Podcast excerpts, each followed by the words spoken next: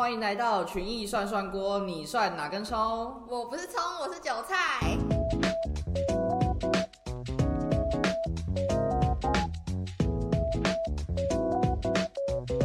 一只羊，两只羊，三只羊，欢迎收听涮涮羊的床边故事集。这个周末就是双十一光棍节啦，大家会不会觉得光棍节就是一个单身人的自嗨节？好啦，先不要这样子 QQ 哈，也不要笑身边的单身朋友，因为呢，我们这集就要跟大家说，其实单身是真的可以促进我们整体的经济哦。那首先先跟大家讲一下光棍节是怎么来的。三个起源跟大家分享一下。第一个也是大家最普遍认为的，就是一九九三年的时候，有一群单身的南京大学的大学男生，他们是同个寝室里面的室友，然后他们每天晚上啊都在宿舍里面大聊特聊，就说什么哦要怎么把妹啊，怎么我都这样单身这么 QQ，然后很长一段时间他们聊天的主题都是这样如何脱单，所以呢他们就发想出这个，哎，我们接下来就是一一一一，就是十一月十一号，哎，那一就象征着单身嘛，那我们就用这个主题来办一些活动，然后让大家可以认识一些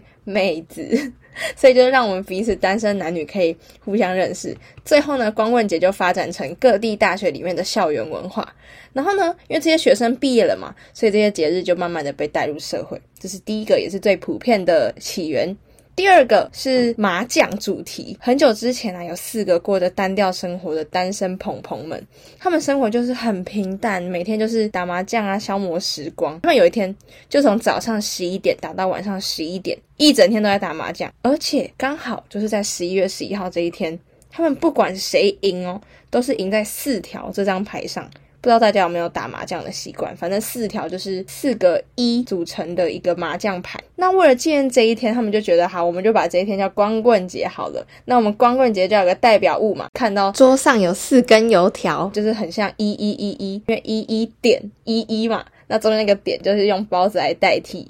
那有些人不想要包子，会用鸡蛋来代替。这是第二个麻将的起源，第三个是韩国 Peppero，不知道大家有没有吃过一种韩国的巧克力棒，就是外面会有一些杏仁的，然后包装是绿色，蛮常见的，蛮好吃的。那个韩国乐天推出来的零食，它因为巧克力就是一根一根的嘛，很像数字一。有一年呢，汤文是说，在一九九三年的釜山女国中生为了要许愿，希望她可以跟巧克力棒一样苗条，所以就互相赠送巧克力棒。这个活动呢，就间接造成当年的 Pepero 巧克力销量大暴增。所以呢，我们乐天。就把握这个商机，顺势的在下一年十一月十一号的时候举行一个免费发放 Pepero 的活动，受到了很多民众的关注，所以他们就把十一月十一号称为 Pepero Day。这一天呢，互送巧克力棒呢，就变成一个爱情跟友谊的象征，唱红了韩国全国。活动延续至今，每年都创造了很惊人的业绩。讲到 Pepero 这种巧克力棒，大家应该也会想到日本也有很类似的东西吧，就是 Pocky 啦。所以日本当然也不会落后，他们有推出。一个 Pocky Day 也是在十一月十一号这一天举行。那以上就是三个比较常见的光棍节起源。那有活动，当然就会有商家要跳出来做生意啦。淘宝呢，他们就在二零零九年的时候，首次以光棍节为噱头推出了双十一的优惠。他们主打不用等情人送上礼物，单身人士都可以送自己礼物这样的理念，造就了非常惊人的业绩。他们那个时候达到了五千万人民币的销售额。二零一七年的时候呢，甚至有到两千五百亿人民币哦，短短七年就有五千倍的成长。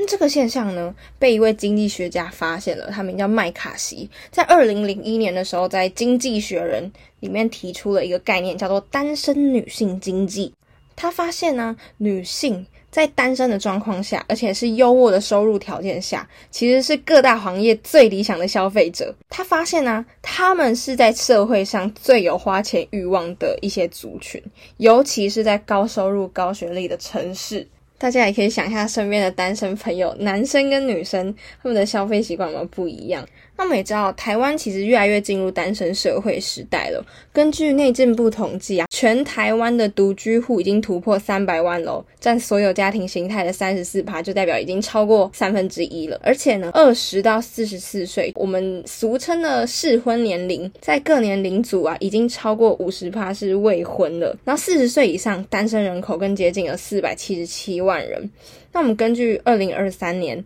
富达国际全球女性投资理财的调查里面发现，有四十六趴的亚太区女性，她们自认为是经济独立的。嗯，其实我现在因为还是学生嘛，如果我之后是有稳定收入的话，我也是会蛮希望自己可以经济独立的。随着单身人口的增加，其实会发现社会的消费形态也会跟着改变。如果你是很常在逛卖场啊，或者是在街道上会常常留一些新产品的话，应该会发现开始出现很多小小的家电，就是很可爱那种，什么小冰箱啊、小电锅、小烤箱那种，就是都 for 一个人，或者是顶多两个人这样子，很小很可爱。然后或者是交友软体的广告，你不觉得越来越多吗？还有大家应该有听过一个叫一人烧肉这样的餐饮业，就是你一个人也可以去吃，不用说什么就一大堆人才可以吃到烧肉。然后还有很多都是 for 一个人的餐厅，比如像什么海叉捞，他们也会有一个人的服务啊，就是好像会送你一个娃娃让你坐在对面吧，就是你都不用怕说自己一个人没有办法吃饭。还有一个我觉得很酷的是日本的出租伴侣活动，日本其实他们很酷，他们有出租男友、女友，还有什么陪睡跟出租大叔的这种服务。我就蛮好奇，说他们出租过程会怎么样？发现有个日本网友，他叫猫桑，他有公开他出租一日女友的花费跟过程，他就有秀给大家看出租女友的网站，它上面呢是会根据女友的等级不同。然后他们的费用也都不一样，然后那个平均大概就是四千日币到七千日币，大概就是台币一两千块左右。你就是要先指定你要哪一位女友，然后去勾选说你要约会的哪些细节啊，像你的对象是要担任你的女性朋友。还是只是要当你的好朋友，就听你分享你的生活啊，听听你的抱怨的事情啊，这样。然后呢，也可以选择你的约会预算、想要的风格。那最后再填你想要的约会地点，像是可以是散步、吃饭啊，还是喝酒、看夜景、看电影、游乐园这种都可以。那出租女友她是需要先付款的，然后就会等这位女友本人。回信，他会写说说谢谢你邀请我去约会，好兴奋啊！我很怕搭游乐园的什么什么的，然后就是都那种很可爱的字眼，他就是很像在撒娇这样子。然后他有分享说，他们当天就是一起去游乐园玩摩天轮啊、鬼屋这种，然后一直到去车站，这位女友她从头到尾。都是牵着他的手，然后就说啊，你很棒啊，你很帅啊，什么都是称赞他的优点。那约会结束之后，他还会寄一封感谢信给你，说哦，谢谢你带我出去玩啊，我觉得很开心之类的。除了出租女友的费用以外，嗯，还必须要在这个约会过程中支付他的餐点呐，各项游乐设施的入场券这种。所以这位网友虽然只租了三小时的女友，但他就花了三万多块的日元，换算台币就是大概八千块左右，嗯，蛮好赚的。就兴趣的话，也可以去看看要怎么去应征。